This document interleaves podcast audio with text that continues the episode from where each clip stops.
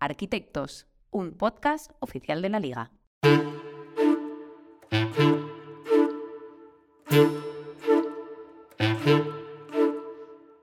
Si la arquitectura se define como el arte de proyectar y construir edificios, se podría considerar que los clubes de la liga también cuentan con sus propios arquitectos, los encargados de proyectar y construir jugadores, luego personas, pero también equipos, plantillas.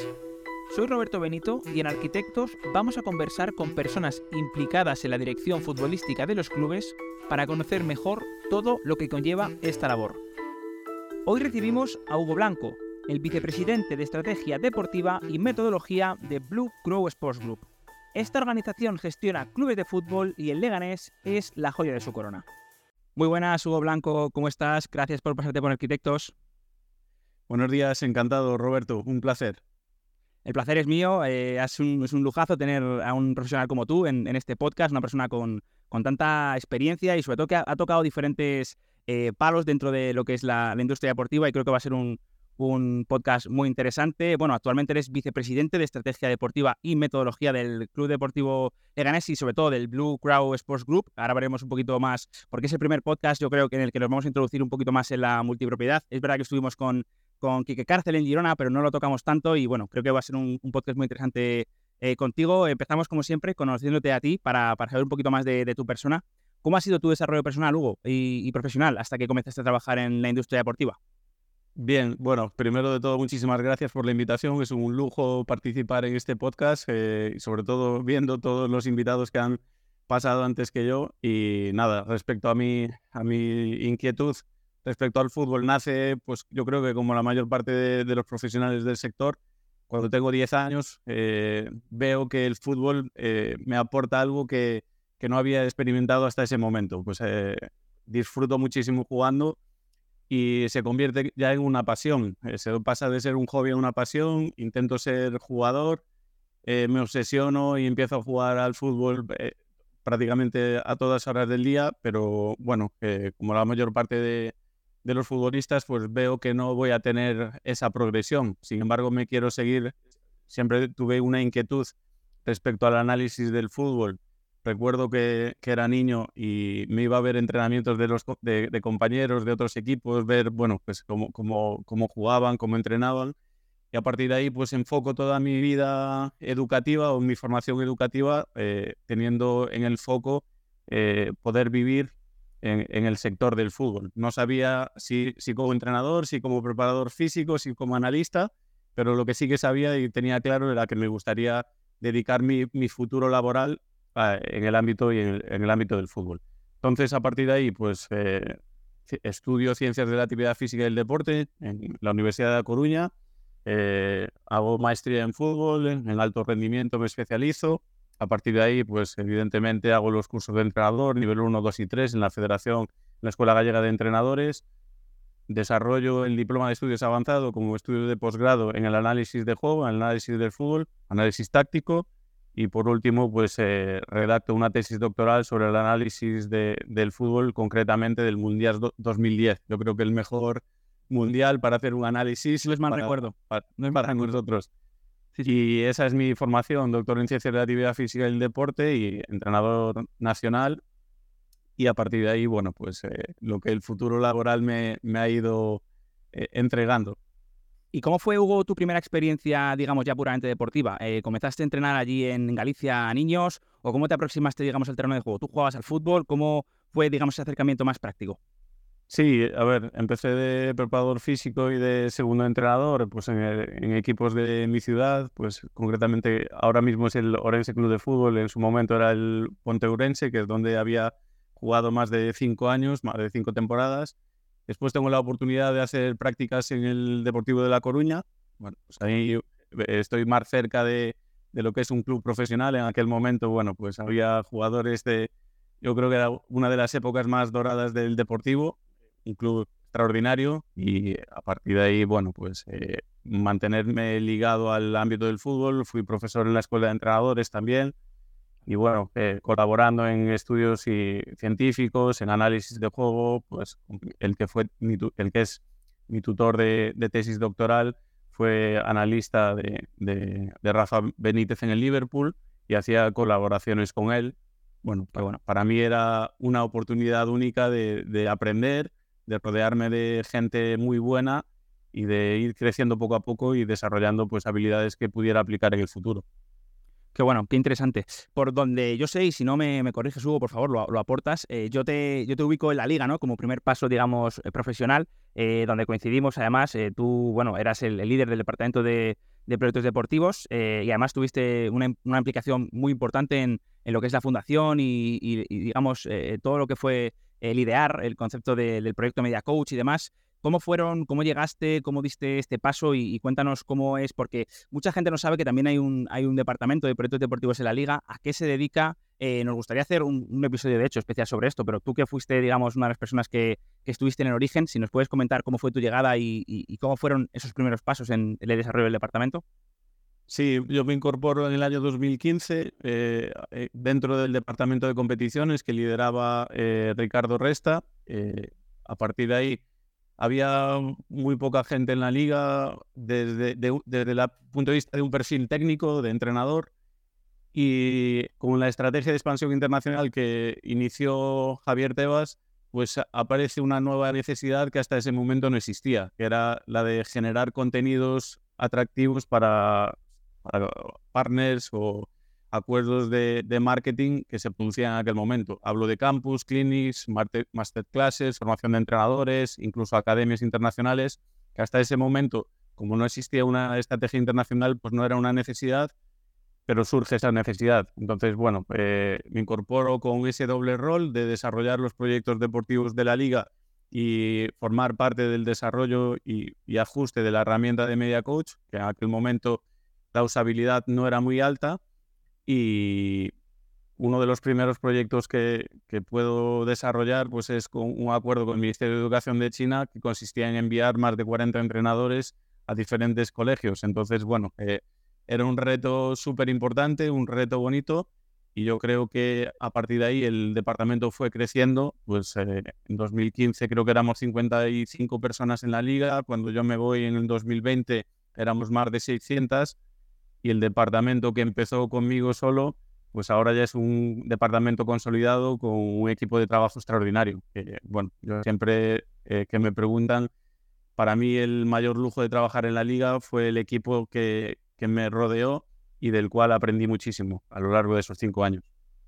La verdad que yo puedo conocer personalmente a todos y seguro que mucha gente que, nos está escuchando también, los Juan, los Carlos, los David, bueno, seguro que me dejó mucha gente y, que me pidan perdón. Fabio, por supuesto que tengo mucha relación con él. Pero al final, bueno, eh, sobre todo, Hugo, ¿por qué, explícanos por qué empieza a tener, digamos, una, compañía como la Liga o también ahora los clubes, que cada vez es más habitual, de, la generación de esta clase de campus, de formaciones de entrenadores, eh, digamos, ¿dónde está, eh, cuál, es, cuál es la parte, digamos, eh, el win-win para la liga, porque al final obviamente la persona que lo recibe sí que vemos claramente que, se lleva, pero la liga, los clubes, ¿por qué están necesitando desde entonces y a partir de, entonces generar esta clase de, iniciativas? Bueno, yo creo que inicialmente era eh, dar a conocer nuestra marca, el, sello de la liga. Eh, todo el mundo conocía la liga por la competición, pero no por lo que podía representar. en aquel momento y en este momento yo creo que eh, el fútbol español es un referente a nivel de procesos de trabajo, a nivel de entrenadores, a nivel de desarrollo de jugadores y es algo que podemos compartir y podemos intentar eh, ayudar a otros contextos, a otras, otros países, a por lo menos compartir cuál es nuestro proceso de trabajo, eh, el fútbol en nuestra cultura está integrado, no es un deporte, sino ya forma parte de nuestras vidas y compartir eso pues eh, nos ayuda a la expansión internacional, a dar a conocer nuestra marca y yo creo que eh, si tenemos, en aquel momento, si teníamos más de 40 entrenadores eh, repartidos por China en concreto, en cada colegio de China pues había igual 3.000, 4.000 alumnos,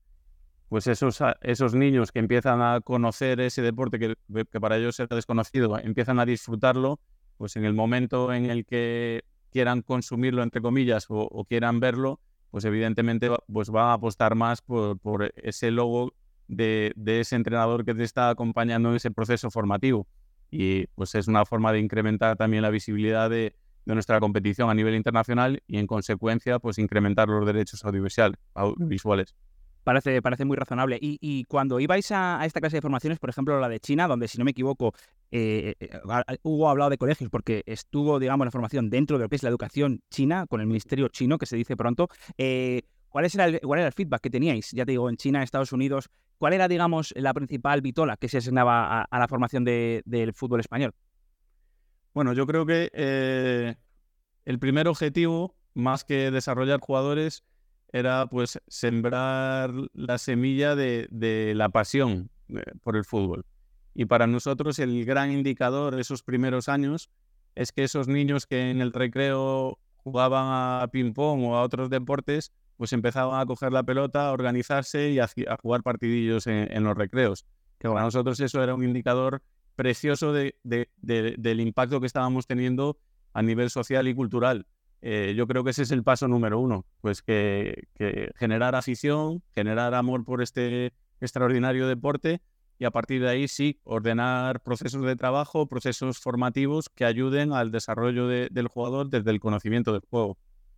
Qué bueno, que les entre, digamos, el, picorcito, ¿no? Que tenemos todos nosotros por aquí, que nos encanta tanto, tanto este juego. Y por otro lado, Hugo, has comentado la cuestión de Media Coach. ¿Por qué en aquel momento era tan importante desarrollar una herramienta que al final, eh, por añadir, es gratuita para los clubes que compiten en, la liga. Eh, ¿Cuál era la necesidad? Eh, ¿Cuáles eran los principales, digamos, impedimentos o stoppers que, que encontrasteis en el camino? ¿Y cómo está actualmente la situación? Ahora que tienes, digamos, desde un, desde un club, ¿eres capaz de, utilizar la herramienta? A ver, MediaCoach, cuando llegamos, bueno, cuando yo me incorporo a la liga, vi una oportunidad brutal para generar conocimiento que se pueda compartir entre los clubes. Eh, el primer, eh, digamos, la primera gran dificultad que se superó desde el proyecto Media Coach fue que todos los clubes de primera y segunda división dieran el ok para compartir sus datos. Entonces, da igual que estuvieras eh, primero en primera división que último en segunda división, tú podías acceder a todos los datos de todos los partidos, de todos los jugadores, de todos los equipos. Entonces, eso es un sello diferencial que bajo mi punto de vista es súper productivo y provechoso para la competición en sí, va a mejorar la, calidad competitiva de todos, vas a tener muchísimos datos que analizar y a partir de ahí pues tu talento dirá si le sacas provecho o no. Y lo que hicimos en esa primera fase eh, del proyecto fue llamar a todos los clubes, preguntarles qué necesitan y adaptar el desarrollo de esa herramienta a las necesidades reales de los staffs, de todos los analistas, de todos los entrenadores de primera división, de segunda división, y después eh, ir transformando ese producto, que era un producto exclusivo, un desktop en el que se utilizaba, era un software de escritorio, de análisis de, de vídeo, de cortes, etcétera. Pues a día de hoy es una suite de diferentes productos que se utilizan desde el departamento de scouting hasta el análisis, hasta el entrenador. Bueno, yo creo que a día de hoy es eh, un, producto extraordinario que no tiene ninguna liga en el mundo. Total, y además hay que decir que yo creo que también los, eh, por la parte que me toca, los departamentos digitales de contenido también lo utilizan porque al final para preparar contenido, ¿no? que yo creo que cada vez es más habitual, el hecho de que todo el tema de los datos está cada vez más inmerso en, la sociedad y hemos visto, por ejemplo, eh, a entrenadores hablar de, métricas avanzadas, ¿no? que cada vez están, digamos, más, más asentadas y, bueno, creo que, también, eh, bueno, por, por, complementarlo, ¿no? que al final es verdad que hay más departamentos que se favorecen de, ese trabajo. Dejando atrás ya, digamos, tu, paso por la liga, llega la oportunidad, Hugo, de, de, saltar a un club profesional, a todo un club histórico como es el Club Deportivo Español de Barcelona, eh, ¿Cómo llega la oportunidad? ¿Cuál fue tu papel, eh, tu evolución también dentro de, la institución Perica y, qué te llevaste de, todo ese periplo? Bueno, pues eh, recuerdo la, primera llamada para, esa, extraordinaria oportunidad que fue en, pandemia, en el año 2020. Estábamos confinados y recibo la llamada de Rufete, y, que era el, en ese momento el director deportivo del Español de Barcelona. Y se me ofrece la oportunidad de, ser, bueno, el nombre en su momento eh, yo creo que generó dudas, eh, director de identidad deportiva y, también el rol de junto a la dirección deportiva. Y evidentemente, pues para mí fue un sueño poder participar o poder eh, formar parte de, de, ese club, club extraordinario. Y la llamada es de Rufete, hablo en aquel momento también con Durán, que era el director general, me incorporo pues eh, justo a la finalización de la temporada 19-20, que es la, una temporada dramática para el club, una, temporada de, del descenso, pero bueno, donde hay una, una dificultad, pues también existe una oportunidad y desde el principio eh, pues participar en el proyecto con la ilusión de ascender, que finalmente lo conseguimos esa temporada 2021.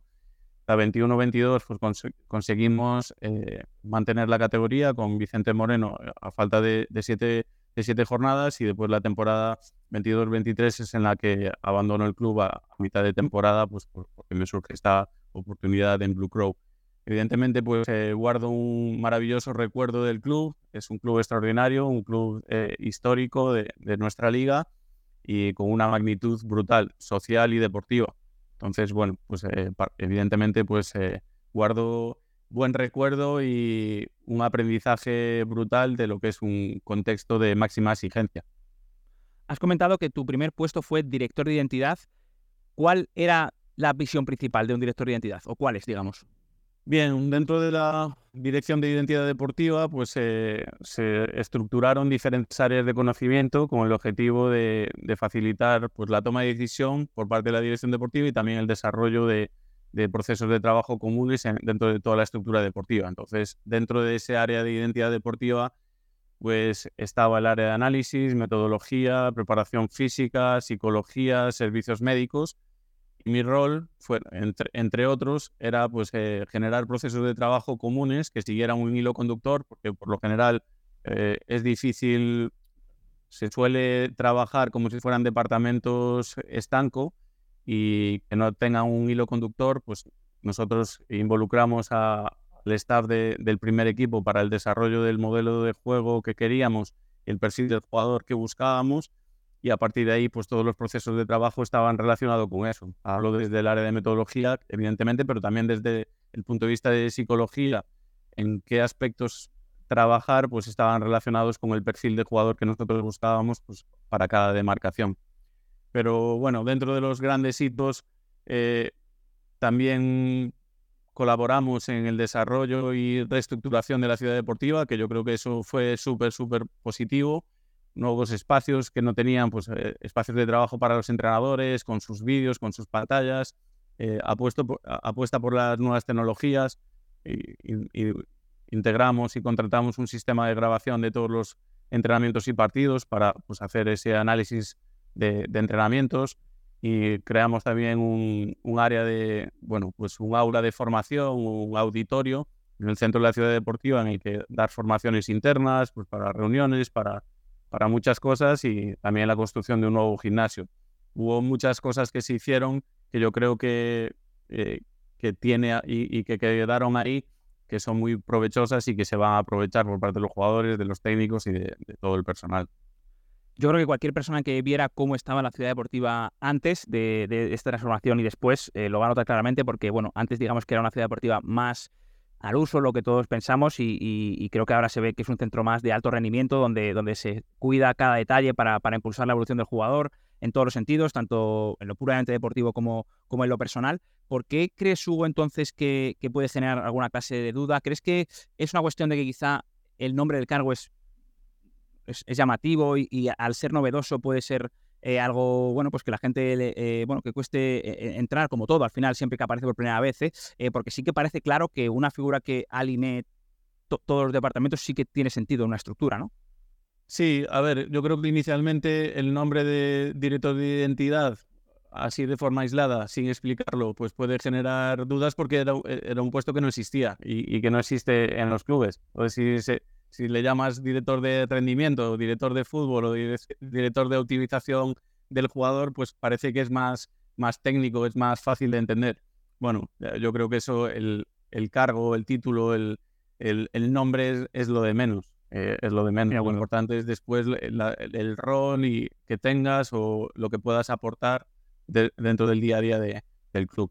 Pero bueno, eh, yo creo que ahí la controversia fue que no se explicó en, su momento pues cuáles sí iban a ser las funciones y responsabilidades. Y en un momento de sensibilidad extra, en el, que se produce un descenso que es algo dramático para el club, pues es mucho más complicado. Sí, son momentos complicados, es, evidente. Bueno, eh, ahí quedó, ahí quedó el, paso por el Club Deportivo Español, eh, bueno, eh, con, sus luces y sus sombras. Al final el fútbol es así, lo sabemos, lo sabemos todos. Y, bueno, aparece la oportunidad de, vincularte al, Club Deportivo Leganés, más bien vincularte a, Blue Crow, que lo he dicho mal la primera vez, así que corrijo, valga la redundancia. ¿cómo, ¿cómo, te llega esta oportunidad, Hugo, que al final, bueno, pues es, diferente porque ya nos metemos en la multipropiedad como hemos hablado, eh, ¿cuál fue el acercamiento que hicieron contigo? Bueno, pues todo nace de una reunión eh, que tuve con Jeff Luno, el, CEO de, Blue Crow Sports, en la que, bueno, pues hablamos de, procesos de trabajo, debatimos, discutimos eh, sobre el análisis de datos, de la utilización implementación de procesos de trabajo en el, en el fútbol.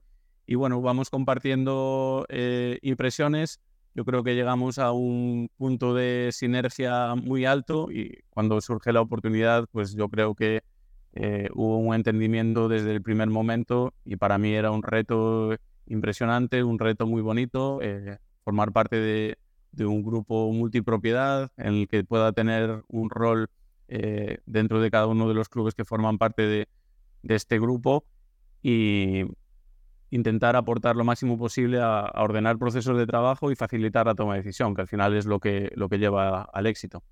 Si nos puedes hacer, por favor, eh, un esbozo, ¿qué es Blue Crow? ¿Cuántos clubes tiene? Eh, ¿Cómo está actualmente, digamos, esta, esta organización? Bien, eh, Blue Crow, nuestro CEO es Jeff Luno, con una experiencia brutal en el, en el ámbito del béisbol, con un éxito extraordinario a nivel profesional, para mí era la principal motivación para, para formar parte de esto. Eh, un CSO, un Chief Strategy Officer que es eh, Arvin, eh, que también, bueno, pues a nivel estratégico tiene un conocimiento brutal a nivel mundial. Y el grupo, pues es un conglomerado de clubes. Actualmente, pues Biskov en segunda división de República Checa, que es, líder, el Club Deportivo Leganés, que también tenemos la, la fortuna de, ser líderes. Cancún, que es un club en, Liga Expansión de México, y un equipo de Elite Falcons en Dubai, eh, pues son los principales clubes de este grupo a, día de hoy. ¿Y cuáles son las ventajas, cuáles dirías que son las ventajas que ofrece esta clase de, gestión agregada de, de, clubes? ¿Por qué cada vez es más habitual? Bueno, yo creo que eh, es una oportunidad de, desarrollo muy interesante porque tú tienes una red de captación de talento a nivel internacional. Principalmente nosotros eh, tenemos el foco en África, pero evidentemente tenemos una visión también global de, procesos de captación. Cuando eres capaz de, hacer un proceso de captación adecuado y captas talento de verdad, pues tienes unas, eh, un abanico de opciones muy grande. Eh, pues eh, enviar a esos jugadores con talento a Dubái y hacer un proceso de adaptación a, nuevos procesos de trabajo, como si fuera un centro de alto rendimiento, en el que no solamente el proceso de entrenamiento es importante, sino entrenamiento invisible, como puede ser la nutrición, hábitos, etcétera, incluso aprendizaje del idioma, pues que te pueda facilitar esa ese traslado a otros clubes y en función del nivel o, el, o de esa fase de, de, progresión a nivel de rendimiento, pues tienes diferentes opciones. Pues eh, República Checa, tienes Leganés, tienes México, buscando siempre ese contexto más adecuado para desarrollar tus capacidades y que puedas eh, ser jugador profesional. Este sería el, gran, eh, la gran ventaja de este, de este tipo de situaciones eh, multipropiedad. O sea, digamos, bueno, primero quiero empezar. Has dicho que tenéis el foco en África, es el foco de captación. ¿Entendéis que ahí hay un, una, digamos, una población importante, talentosa, que con la formación adecuada hay mucha gente que podría ser futbolista profesional? Eso es, sí. Nosotros tenemos una red de, scouts que, que, colaboran con nosotros y que identifican pues, lo que pueden ser talentos potenciales en diferentes localizaciones de África. Creemos que África tiene una, eh, hay una oportunidad brutal en el desarrollo de, jugadores a nivel, a nivel físico, a nivel condicional, pero también con un buen proceso eh, formativo a nivel técnico-táctico. Y tenemos el foco, bueno, uno de los principales focos en ese, en ese, ese contexto. ¿En cuántos países tenéis presencia en África? ¿Lo sabes, Hugo? Mm, no sabría decirte el número porque generamos y participamos en el scouting en diferentes torneos. Eh, vale, vale. Tenemos jugadores de Uganda, de Camerún, de Senegal, de diferentes localizaciones. No tenemos eh, focos concretos ni academias concretas, sino muchas colaboraciones y en función de dónde surge el talento, pues intentamos eh, estar cerca. Hay alguien de Blue Crow, de Blue Crow ahí viendo, viendo cómo, cómo, rodar el balón. Sí, sí, tenemos mucha gente allí. Qué bueno, qué interesante. Y, eh, siguiendo sobre, sobre, sobre lo que hablábamos, entonces, vosotros cuando hacéis el, digamos, el, scouting en un jugador que os gusta, y también la ventaja es, digamos que tenéis varios lugares donde, donde ofrecerle e, e, el, crecimiento, ¿no? Es decir, en función de dónde esté su estado evolutivo, digamos, o su proceso madurativo, podéis llevarle pues o a México o a Leganés. También es esto una ventaja, ¿no? Entiendo. Eso es. Entendemos que no hay bueno, se, suele decir no hay buenos y, malos fichajes, sino buenos y malos rendimientos. Y muchas veces ese rendimiento no solamente depende de sus capacidades técnico-tácticas o físicas, sino de su capacidad de adaptación a nivel cultural, a nivel de entorno, a nivel de eh, relación con el cuerpo técnico, con los compañeros, etc. Entonces nosotros intentamos hacer un análisis de cuál es el contexto más adecuado y más favorable para cada uno de los jugadores que identificamos como potenciales y a partir de ahí pues eh, hacemos un plan específico para ellos. Qué bueno, qué interesante. Por tanto, por lo que, por lo que escucho, Hugo, tú al final, digamos que como vicepresidente de Estrategia Deportiva y Metodología, digamos que eres transversal a los, a los clubes que, nos has mencionado y, entonces, digamos, ¿cómo es ese workflow que estableces con...? Porque claro, cada club tiene un, director deportivo, ¿no? Cada club, eh, ¿cómo es el workflow que estableces con, con todos ellos? ¿Cuál es tu participación a la hora de, eh, bueno, de las tareas diarias? Eso es, eh, cada club en el que tenemos participación pues tiene su estructura interna, pues con su dirección deportiva y con su staff técnico eh, independiente, que trabajan principalmente conmigo en el desarrollo de, bajo, bueno, e, e, en, mi filosofía o nuestra filosofía, el modelo de juego y el perfil de jugador son los pilares fundamentales sobre los que articular todos los procesos de trabajo pues evidentemente los staffs forman parte de la elaboración y ajuste de ese modelo de juego que queremos desarrollar para cada contexto y para cada país y cada situación competitiva. Y ese perfil del jugador se desarrolla y se define más con las direcciones deportivas, que son los que eh, identifican también qué tipo de jugadores se pueden o no se pueden fichar. Muchas veces una cosa es el perfil que tú deseas y otra cosa es el que podrías eh, fichar o incluso desarrollar bueno, pues trabajando mano a mano con todos ellos, hace una labor extraordinaria en cada uno de los países. No es eh, casualidad el éxito eh, a nivel de resultados que estamos teniendo, es el fruto del trabajo de, mucha gente y del buen trabajo de mucha gente. Y intentar estar cerca de ellos, por ponerte un ejemplo, hago mi, semana, al menos hago una reunión individual con, con todos ellos cada semana en las diferentes localizaciones para hablar de cómo está el equipo, de cómo está la situación, del último partido, de en qué le podemos ayudar, generar procesos de trabajo comunes para intentar centralizar toda la información que generemos en todos los países en una misma plataforma y a partir de ahí pues facilitar la toma de decisión eh, que se tenga que, hacer respecto a jugadores, respecto a, planes de futuro, estrategia, etcétera. Al final la decisión la toma el presidente y nuestra responsabilidad es generar herramientas que le ayuden a tomar la mejor decisión con la mayor información posible. Qué interesante. Y a nivel de modelo de juego, por lo que creo que has, eh, dejado entrever, no, no es común a toda la, a toda la propiedad. Eh, cada club, digamos, que sigue un, modelo.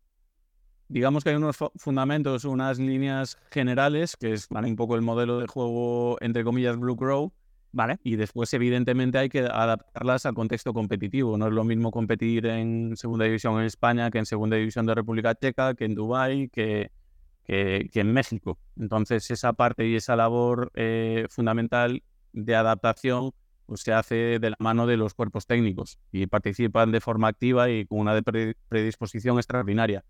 Si no es así, es, es muy difícil. Si no hay esa cercanía y esa eh, actitud de compartir y de generar eh, conocimiento de forma conjunta sería imposible y no tendría sentido lo que intentamos desarrollar. Por eso eh, el mérito extraordinario que tienen los cuerpos técnicos y las direcciones deportivas están participando, colaborando y, peleando por hacer cada vez más grande este proyecto.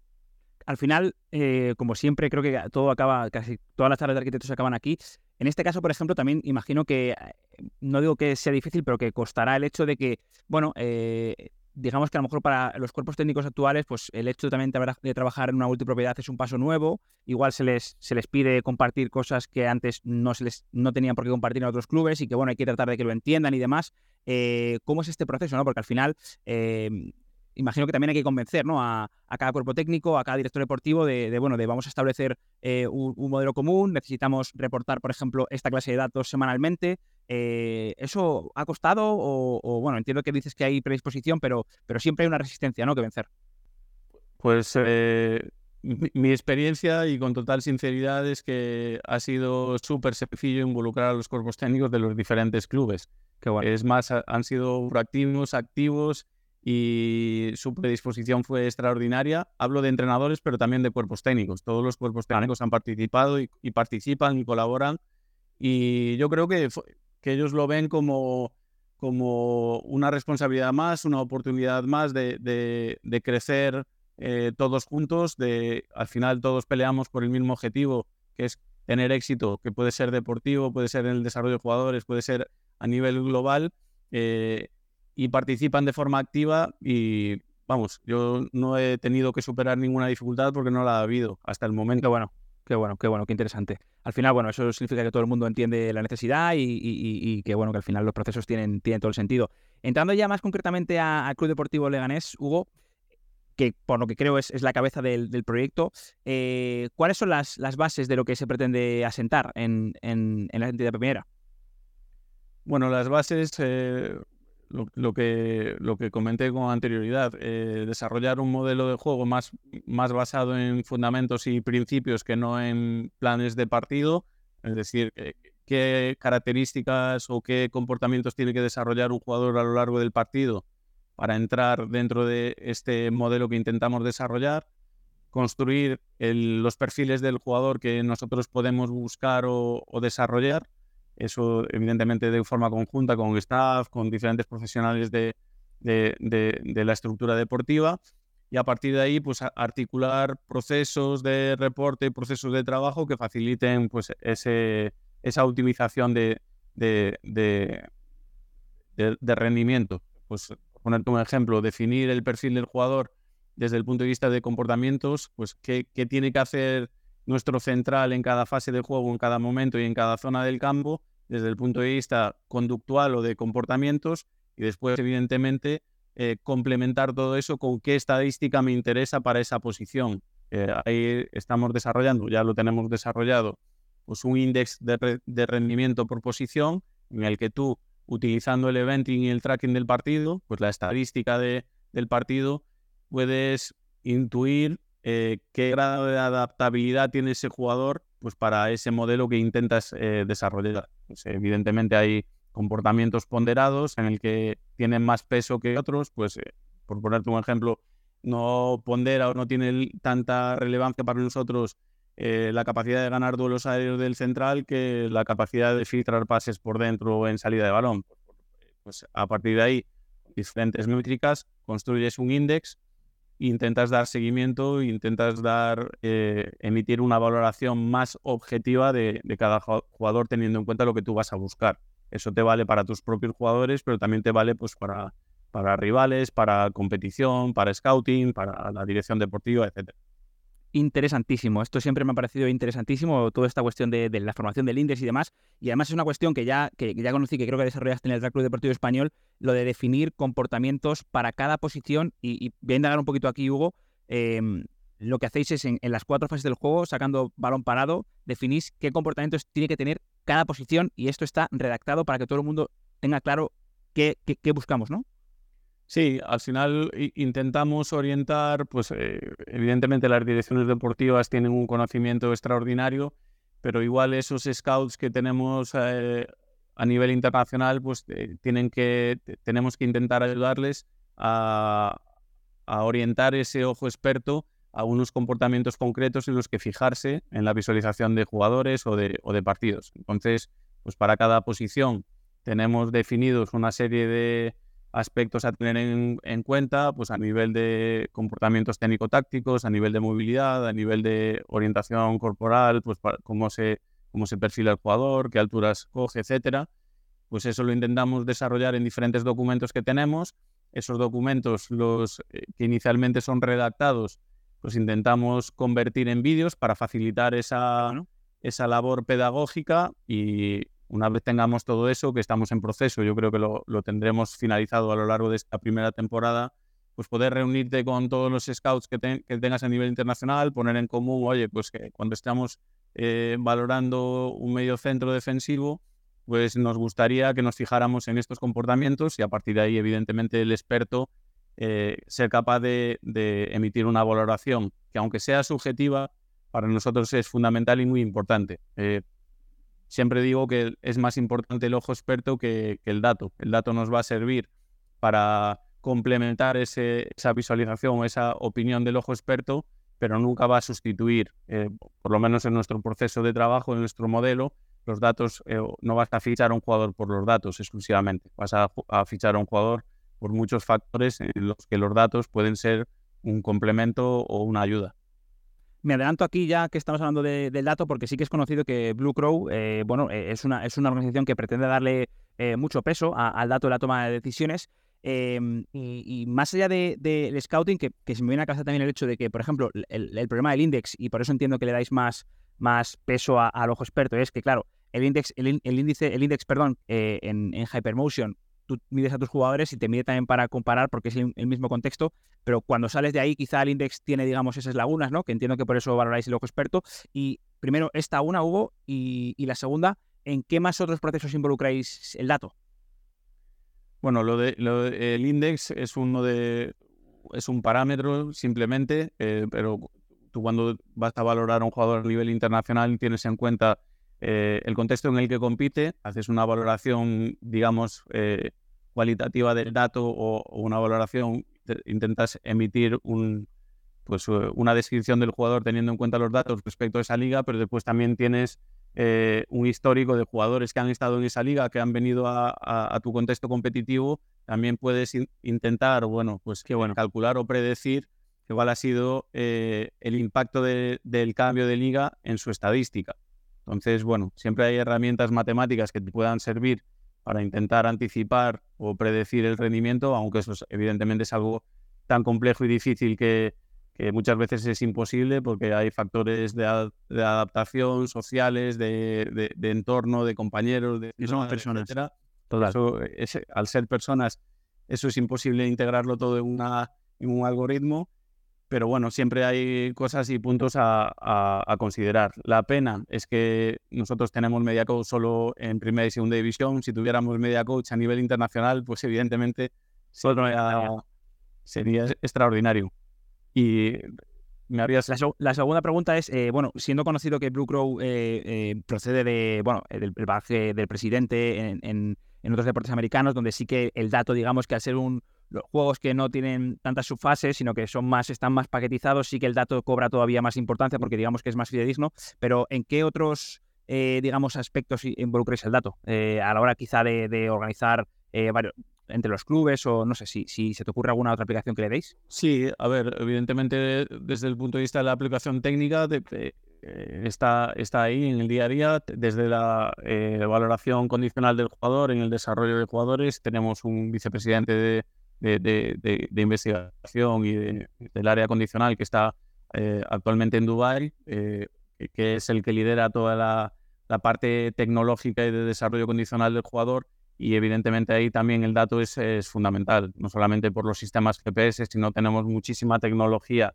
para la valoración condicional del jugador, de, herramientas tecnológicas para la valoración de la fuerza explosiva, de, del perfil del jugador. También tenemos herramientas tecnológicas para la valoración psicológica eh, o, mental del jugador e intentar eh, generar contextos de desarrollo de, esas capacidades también, porque son fundamentales para, para ser futbolista. Bueno, yo creo que el dato está integrado en, muchos, en muchos ámbitos, de, forma directa o indirecta.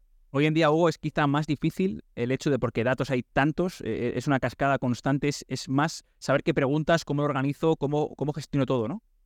Sí, yo creo que ahora el reto es cómo discriminar ese volumen tan eh, elevado de datos en qué es realmente operativo funcional y qué te puede aportar para condicionar tus planes de trabajo. Al final, hace 20 años posiblemente la dificultad era conseguir los datos, ahora la dificultad es cómo traducir 200 eh, folios de datos en tres mensajes que puedan tener impacto pues, con los cuerpos técnicos, en el jugador, en, eh, con, tu estructura deportiva, etcétera. Qué bueno, qué interesante, interesantísimo. Es parte del, proceso de, bueno, de avance, ¿no? De, del dato y del fútbol, por supuesto. Eh, hablando ya del contexto competitivo, Hugo, en el que en el que está el Club Deportivo Leganés, la Liga Hypermotion, eh, ¿cómo la valoráis? Para, ¿Cuál es tu valoración, sobre todo para a la hora de por qué os habéis preparado de esta manera? Eh, ¿Cómo crees que, cómo describís la, la Liga Hypermotion? Bueno, yo, yo describo la, la, Liga Hypermotion como, como una liga extraordinariamente competitiva, extraordinariamente igualada, con un orden táctico brutal en el que los equipos están súper bien trabajados a nivel, eh, a nivel táctico, los planteamientos de partido son, son muy buenos, eh, que dependen menos del talento individual del jugador y depende más de ese, de ese grupo colectivo a nivel eh, de modelo que puedas generar y, es, y el plan de partido pues adquiere un impacto muy importante. Yo creo que este año pues estamos viendo lo igualada que está eh, en todos los rangos de, de una clasificación. Es una liga, bajo mi punto de vista, preciosa que estoy disfrutando esta temporada como, como nunca. Y bueno, pues eh, afrontando la competición, pues como siempre, con, con ilusión, con ilusión. al final somos unos privilegiados de, de poder disfrutar cada fin de semana de, de fútbol profesional, pues vamos a disfrutarlo, aprovecharlo, intentar eh, rendir a la exigencia que, eso conlleva. Y de altísimo nivel, porque por ejemplo vimos la temporada pasada cómo Las Palmas subió y estamos viendo que, no le está costando, bueno, obviamente le está costando mucho, pero que está haciendo un gran rendimiento en, en la Liga eSports. ¿Tú en esa conversación o en esa digamos, ese debate que siempre se habla de, bueno, la, Liga Hypermotion es segunda división española, pero es una de las mejores ligas de Europa. Eh, vosotros, cuando la valoráis a nivel de, tener que, por ejemplo, esto de los index, es decir, hay un jugador de segunda, eh, ¿en qué contexto competitivo lo asemejas? Eh, entiendo que por debajo de las cinco grandes ligas, pero, pero ¿crees que está a, la altura de otras ligas europeas que son primeras divisiones? yo creo que eso es, muy difícil de, decir en qué... Una buena pluma aquí, ¿no? Claro, integrarías eso, porque al final o, enfrentas equipos de diferentes competiciones y ves el, eh, el impacto que puedan tener uno respecto al otro, o es muy, muy difícil. Nosotros, por ejemplo, la semana pasada tuvimos aquí a, a eh, que es de Segunda División de la República Checa, que es un equipo que va líder de nuestro grupo, pues lo, lo, generamos contexto competitivo contra nuestro equipo filial o contra el Real Madrid Castilla y y vemos que, pues, eh, que compitió contra nuestro filial, empató y empató contra el Real, Madrid Castilla. Pero ese, ahí es que entran tantos factores en juego como acceso motivación, gestión de plantilla, etcétera. Creo que yo creo más en analizar jugadores individuales para cómo se adaptarían a nuestro contexto competitivo que decir, pues la segunda francesa se corresponde con la segunda española. Eso es muy, me, gusta mucho genérico. me gusta mucho tu respuesta, Hugo, porque demuestra la pulcritud y, digamos, eh, mm, eh, lo científico de, tus respuestas, ¿no? Que al final no te gusta soltar algo aquí a buena pluma, sino que, bueno, eh, eres, digamos, que, pues, que te gusta contrastar esa clase de cosas y no, no dejar una, una declaración ahí a buena pluma. siguiendo con la liga Hypermotion, bueno, sois líderes, obviamente, dirigidos por Borja Jiménez. ¿Por qué fue el elegido? ¿Cómo fue esa toma de decisiones? Bueno, pues el proceso de selección de, un entrenador es un proceso, bajo mi punto de vista, complejo y, demasiado importante. Pues, por, ahí desde la propiedad tuvieron claro de que, de que había que escuchar muchas, muchas, eh, muchas opiniones de diferentes expertos, involucraron a mucha gente en ese proceso de selección y al final pues todos llegamos a la conclusión de que el perfil era el adecuado y, el ideal por, el tipo de, entrenador que es, por la personalidad que tiene, pues lo que intenta siempre anticipar, pues vimos que lo que intentamos, lo que nosotros intuíamos se convirtió en realidad a nivel de predisposición, de trabajo, de actitud, de clima, de gestión. Bueno, pues eh, como ya dije, no es casualidad, eh, el éxito deportivo siempre depende de muchos factores y bajo mi punto de vista tres pilares son los fundamentales en el rendimiento de un equipo. Uno son los jugadores, otro es el entrenador y otro es la dirección deportiva. Si esos tres pilares están haciendo un buen trabajo, es, la manera de conseguir éxito. A veces hacen, haces buen trabajo con esos tres pilares y no consigues éxito deportivo. Pero lo que está claro es que si no haces buen trabajo, no vas a conseguir éxito. No lo garantiza, pero si no lo haces, seguro que no, no, no, te va a dar. Em, eh, ya has dicho que es una de las decisiones más trascendentales. ¿Cuáles crees, o, cuál crees que es la principal virtud de Borja? Bueno, su, su principal virtud eh, es su personalidad, su actitud, su trabajo, su esfuerzo, su dedicación. Eh, el proceso de entrenamiento, bajo mi punto de vista, es muy bueno. Eh, su forma de, reaccionar a los partidos y adaptar el, equipo al contexto competitivo en el que está, y no solamente de Borja, sino el grupo humano que está a su alrededor, que, nos, que, forma parte del éxito también. A veces nos olvidamos del resto de, staff, pero incluidos los servicios médicos son fundamentales. tener disponibilidad eh, de los jugadores en, prácticamente todos los partidos es éxito del servicio médico, el análisis de las jugadas a balón parado, de cómo reparte eh, las diferentes responsabilidades dentro de su staff. Yo creo que eh, está teniendo un éxito brutal, fruto del trabajo, de la dedicación y del esfuerzo que está teniendo y evidentemente pues eh, de todas las personas que intentamos ayudar alrededor a, cultivar eso, a protegerlo y a mantenerlo. Pero bueno, al final los principales protagonistas siempre son los mismos, son los jugadores y, el cuerpo técnico que son los, los, más importantes dentro de esto. Hablando de jugadores, Hugo, ¿cómo es el proceso de scouting en la organización? Eh, por ejemplo, si quieres, con, con el Club Deportivo Alganés digamos, cuál es el workflow que se establece, hablo de personas o equipos involucrados, eh, los periodos en los que en los que si hay periodos diferentes, si separáis, ¿no? Que se suele, se suele hacer, no sé si en este caso lo aplicáis, qué clase de informes, cómo es esa participación del entrenador eh, hasta la propiedad, todas las personas que participan, si nos puedes hacer, digamos, un resumen de, de cómo fue, por ejemplo, el verano o el invierno. Bueno, pues, eh, ahí evidentemente el mayor peso de, del proceso de, seguimiento del mercado, de, fichajes, etcétera, pues lo tiene nuestro director deportivo, eh, que es Chema Indias, un secretario técnico, que es Antonio Acosta. Están haciendo una labor extraordinaria de seguimiento de la competición. Eh, actualmente están visualizando prácticamente todo a nivel eh, en directo. Muchas veces existe la duda ¿no? de, de analizo a los jugadores en vídeo porque puedo llegar a un mayor volumen, pues con plataformas tipo Wisecout o, o creo más en, el, la sensibilidad que pueda tener en, ver un partido en directo. Pues el volumen de partidos que están visualizando tanto Chema como Antonio a lo largo de la temporada es brutal, eso les da un dominio que ya llevan eh, y un bagaje que llevan eh, desarrollando durante muchos años.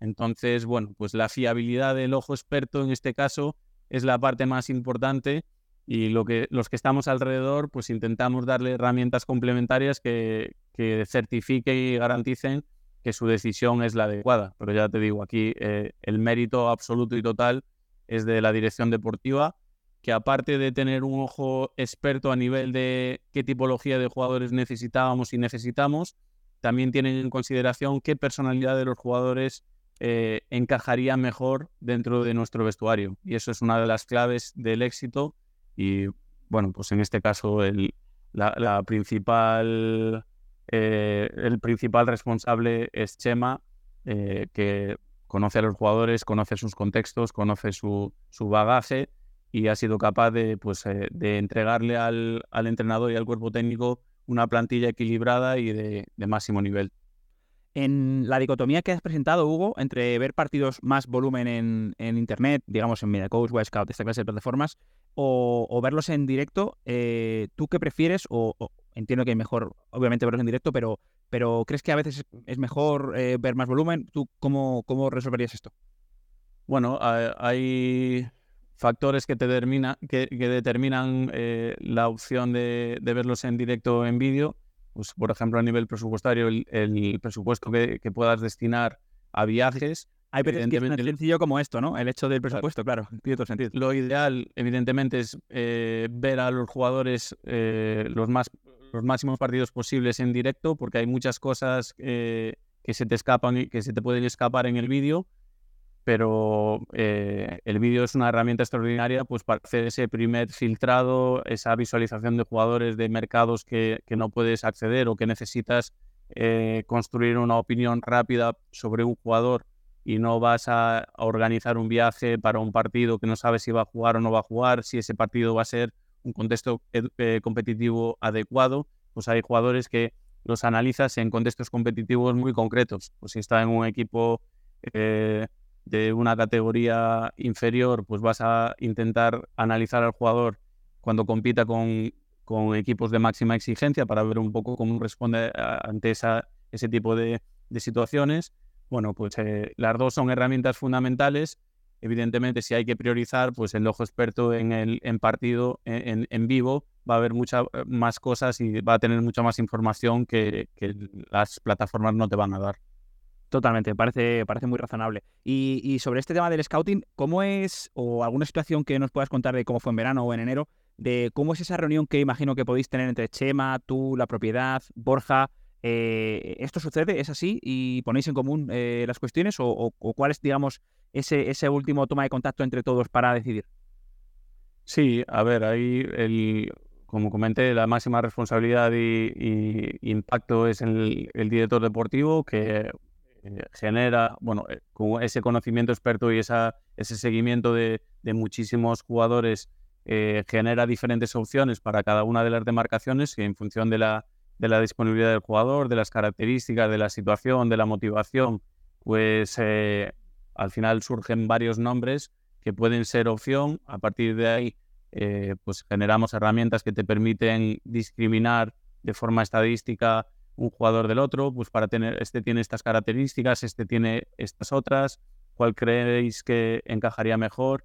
Y en todo esto eh, también se involucra al, cuerpo técnico y, al entrenador, esa comunicación directa, eh, casi diaria, o sin el casi, es, es diaria entre el director deportivo y el entrenador para dar seguimiento y esa labor del director deportivo no es exclusivamente en los mercados, sino en el día a día. Eh, estar cerca del entrenador, estar cerca de los jugadores, intentar proteger al máximo el vestuario y el contexto para que los jugadores disfruten en contextos de máxima exigencia. Qué, importante, ¿no? La palabra disfrutar, creo que es la primera vez que aparece, pero al final eh, es muy importante porque al final esto no deja de, no deja de ser un, juego, una tarea grupal, que yo creo que si, que si la haces con esa motivación a la tarea, ¿no? Pues seguramente eh, todo salga mejor. Hablando sobre más concretamente, Hugo, sobre el verano del 23, eh, llama la atención que, bueno, que se dieron movimientos que han acabado siendo muy importantes, ¿no? Como el regreso de Jorge Sáenz en propiedad, de Diego Conde, las decisiones de Franquesa, de Neyú, eh, también la decisión de mantener a Diego García en la plantilla. Eh, fue un verano importante, ¿no? En el que se han asentado, digamos, jugadores que están siendo, que están vertebrando el equipo. Sí, a estas alturas es fácil decirlo, de hablar y, fácil eh, emitir una valoración de cómo ha ido hasta ahora la, temporada, porque ha sido súper positiva. Pero bueno, lo, dicho, mérito de la dirección deportiva, de la, de la propiedad, de tomar las decisiones pertinentes y oportunas. Eh, cuando se tomaron esas decisiones, el director deportivo consideraba el rendimiento que podían aportar, pero también el clima, el clima que se podía generar eh, a nivel de exigencia, a nivel de competitividad, a nivel de, de, filosofía de trabajo, de sacrificio, de esfuerzo. Y bueno, pues eso lo que fue una intuición o, una, una ilusión, un deseo, pues se convirtió en una realidad que ahora tendremos que alimentar, mantener, intentar eh, generar esa ilusión hasta final de temporada, pues eh, soñando, soñando qué podemos alcanzar e intentar conseguirlo porque sobre todo eh, jugadores como Diego Conde o Diego García eran jugadores que no tenían tanta experiencia en, eh, la categoría y que están resultando fundamentales. Eh, vosotros sí que entrevíes ese potencial deportivo, también era una cuestión, como dices, de, esa personalidad, de que era gente con hambre, gente trabajadora, imagino que una mezcla, ¿no? Bueno, los datos, la experiencia y, el seguimiento del jugador estaban ahí y después también tienes la herramienta de la, pretemporada que te, que te da muchas pistas nuestra pretemporada fue, fue muy buena a nivel de, proceso de entrenamiento, de, de, lo que se huele en el día a día, de esa competitividad sana, de exigencia, de, ver que se afrontan los partidos eh, amistosos con ilusión, con ganas de demostrar. Bueno, pues eso que eran ganas de demostrar, hemos visto que ya, que ya no son ganas de demostrar y ya son jugadores consolidados en la categoría. Sí, sí, totalmente. Además, eh, bueno, eh, creo que, siendo los dos muy, muy importantes. Hablando sobre la composición de la plantilla en Media Coach, precisamente, eh, sois una de las plantillas más altas de la categoría. Creo que además, tras el mercado de enero, eres el segundo y os habéis colocado los primeros como la plantilla más alta. ¿Es una cuestión que buscabais? Entiendo que sí, por, por el contexto competitivo.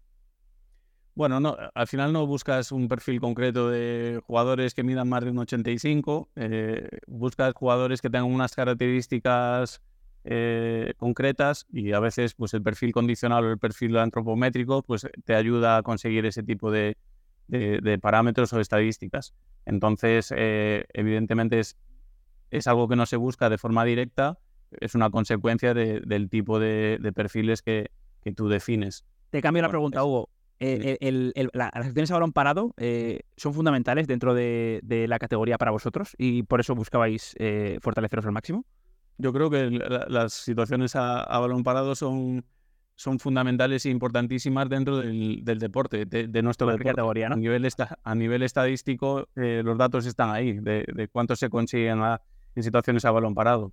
Ahí, pues, por un lado es el perfil del jugador, pero después también hay una parte fundamental que no hay que quitar mérito, que es a, cómo se trabaja. Nosotros yo creo que lo estamos trabajando de forma extraordinaria. Ahí, bueno, pues tanto Borja como su cuerpo técnico, en concreto eh, Jesús, hace una labor extraordinaria de, planificación de trabajo y de, qué tipo de tareas utilizas para, para prepararlas. Y bueno, pues eh, los datos eh, están ahí. Totalmente. Además, hablando de datos, justo antes de empezar la entrevista he visto que sois uno de los equipos que más goles anota a balón parado, también el que menos, porque he centrado la cuestión en, balón parados, pero también, eh, bueno, las acciones, las acciones aéreas, digamos, también eh, pues se dan en centros laterales. Sois el equipo que menos goles recibes en centros laterales, o sea, es decir, protegéis tanto bien como los costados, digamos, para evitar esos balones fáciles, ¿no? Y también en el área con, tres centrales, donde además eh, Sergio González, que ha sido MVP de la categoría, está siendo un líder brutal en área defensiva y creo que en todos los sentidos. Eh, siguiendo con esta línea, quería pedirte, Hugo, algún, eh, ¿cómo ves ahora mismo la temporada? Ya son, creo que desde, ya son más de 10 jornadas eh, como líderes, uno de los equipos más goleadores, el que menos encaja. Digamos que, que, todo parte y todo va como, como se planificó, ¿no? Bueno, yo creo que ahí es un, es un reflejo más de la solidaridad que tiene el equipo. Al final que, que tú ganes un duelo aéreo depende de, ti, pero también depende de que el que saca centro pues está bien tapado y saca un centro en peores condiciones. Eh, a nivel defensivo, que te hagan pocos goles depende de tu línea defensiva, pero también de la solidaridad que tengan la línea de los delanteros, por ejemplo, al efectuar la presión. Hay, yo creo que ahí no es éxito individual, sino un éxito colectivo que manifiesta pues lo solidario que es a nivel de esfuerzos, pues si tú ves los registros condicionales, los registros GPS después de un partido, ves que todos han trabajado de forma extraordinaria ese partido, a nivel de distancia, a nivel de esfuerzo alta intensidad.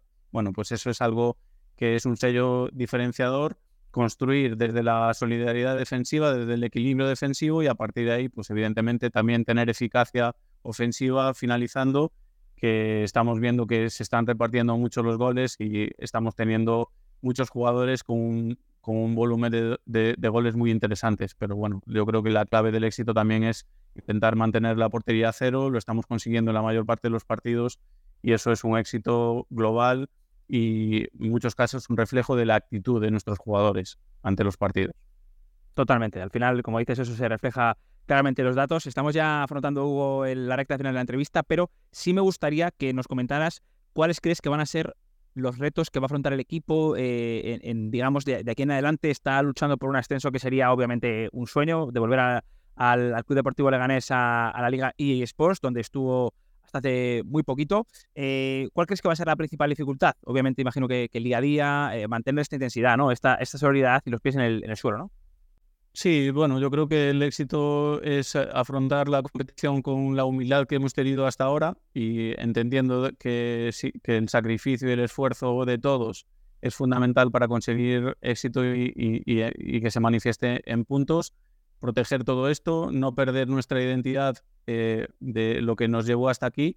Yo creo que, bueno, por, la tipología de, personalidades que tenemos, eso no va a suceder ser exigentes, mantener esa exigencia durante el resto de partidos y afrontar cada partido como, como una oportunidad con enorme ilusión de intentar conseguir algo, algo grande. Sabemos que tenemos que ir paso a paso, hemos ido paso a, paso a paso hasta ahora, hemos conseguido el primer objetivo, que son los 50 puntos y, garantizar mantener la categoría, que tenemos que entender que eso tiene que ser nuestro primer objetivo y sobre eso construir la ilusión y, la motivación y evidentemente eh, ser ambiciosos, intentar crecer juntos, nada más, eh, y saber que el fruto del éxito va a ser el, trabajo eh, de todos.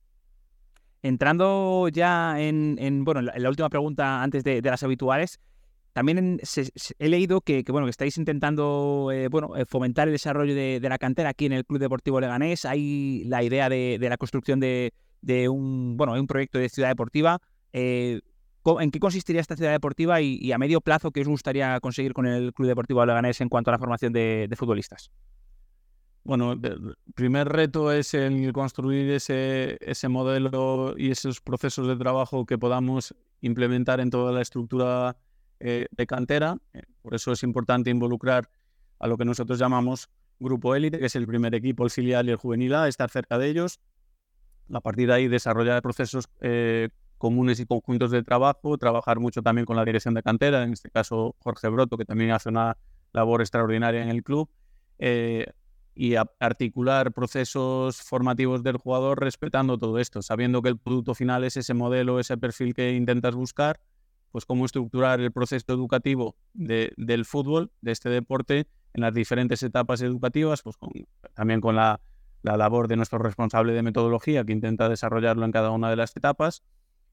Y ese es el reto eh, a nivel de procesos de trabajo, a nivel de procesos de periodización de contenidos o metodológicos, de forma paralela, pues eh, la construcción de una nueva ciudad deportiva que respete y facilite pues esos procesos internos de trabajo, es decir, cuando eh, diseñas una ciudad deportiva tienes que pensar en el para qué y intentar que, sea lo más operativa posible, generar espacios de trabajo que faciliten pues esos eh, procesos de análisis, metodología, el área de psicología, todas las áreas que, que creemos que van a tener impacto en el desarrollo del jugador y articularlo de forma eh, que facilite la comunicación, eh, que facilite esas reuniones internas entre departamentos, entre áreas y que cuando tengas que tomar una decisión, en esa decisión esté representada la opinión de mucha gente. Hay mucha gente alrededor del jugador, mucha gente que tiene puntos de vista desde el punto de vista específico, técnico, diferentes, pues el psicólogo se fijará en aspectos mentales, el preparador físico en aspectos condicionales, el entrenador en aspectos más técnico-tácticos, bueno, pues que de alguna manera cuando tomes una decisión se reflejen esas opiniones. Qué bueno, qué interesante y qué complejo. Se dice muy fácil, pero, pero qué complejo es el hecho de aunar todos y ponderar todo correctamente. Muy interesante y bueno, un trabajo, la verdad, que, precioso va a desarrollar. Estamos ya ahora sí ya en, la recta final de la entrevista, Hugo. Eh, te lanzo las, las dos preguntas habituales con las que cerramos cada, cada podcast. La primera sería si puedes compartir con nosotros alguna figura del fútbol que a ti te marcara especialmente, eh, ya sea a nivel pura, puramente deportivo o también quizá en, el terreno profesional. Bueno, pues eh, a nivel, cuando, cuando yo era niño, pues esas figuras que, te hacen disfrutar del deporte, pues recuerdo a, Ronaldo Nazario en su época del Barça, que fue una época extraordinaria en la que disfrutabas de, del juego, pese a no ser del, del Barcelona, pues sí, sí, disfrutaba de sus partidos. Tremendo. Pues a nivel profesional, pues toda esa gente que, que me ha ido acompañando en, mis diferentes roles, eh, pues desde mi, mi, profesor de, de, fútbol en la facultad Ángel Vares hasta Ricardo Resta, Juan Florid, Carlos Casal, eh, Rufete, Domingo Catoira, todos esos profesionales que han ido eh, viviendo experiencias a mi lado y de las y de, los que he ido aprendiendo muchísimo. al final yo me siento un privilegiado por estar en contextos que me ayudan a mí a crecer profesionalmente, a conocer eh, diferentes puntos de vista desde el punto de vista de, de, la gestión del fútbol. Actualmente, pues tener la oportunidad de convivir, de compartir eh, momentos de trabajo con Jeff Luno, bueno, pues eh, era una de las principales motivaciones pues para para tomar la decisión de afrontar este proyecto. Pues estoy viendo que el día a día eh, en Blue Crow me ayuda a crecer profesionalmente, a, ganar una visión más global de, del, negocio y bueno, pues agradecerles a, todos ellos, a todas esas personas que han acompañado, que me han acompañado a nivel profesional, porque gracias a ellos pues he, ido construyendo pues un conocimiento que, que espero cada día sea mayor. Qué bueno, qué bueno, Hugo. Y ya para finalizar, algún hábito que tú tengas, eh, que lleves a cabo tanto diariamente, semanalmente y que te ayude a ti a, digamos, estar centrado en, tu, en tu responsabilidad. Bueno, pues no sé, no sabría eh, comentar algún hábito concreto. Lo que sí que hago es cada, cada día, cuando llego a la ciudad deportiva, cojo un folio y marco las, eh, las, las, acciones o, bueno, las tareas que tengo que realizar sí o sí a lo largo de ese día porque si no, después pues, el, día a día te puede comer, hay siempre circunstancias que puedan surgir que te pueden, que te puedan perjudicar o, te puedan dificultar el desarrollo de esas acciones e intento cumplirlas todos los días, que, como aspectos o tareas eh, imprescindibles para completar a lo largo de, esa, de esa. Qué bueno, organización clave en todos los trabajos y, también en, en la dirección deportiva. Estamos ya, bueno, hemos acabado ya, Hugo. Ha sido un auténtico placer contar contigo, eh, con una persona con, tu experiencia y te agradezco mucho tu tiempo y, por supuesto, te, deseo la mejor de las suertes para a ti y a Blue Crow, al Leganés, eh, para, para todo lo que viene. Muchísimas gracias, Roberto. Ha sido un, lujo, un privilegio compartir esta charla contigo y, bueno, pues eh, súper agradecido.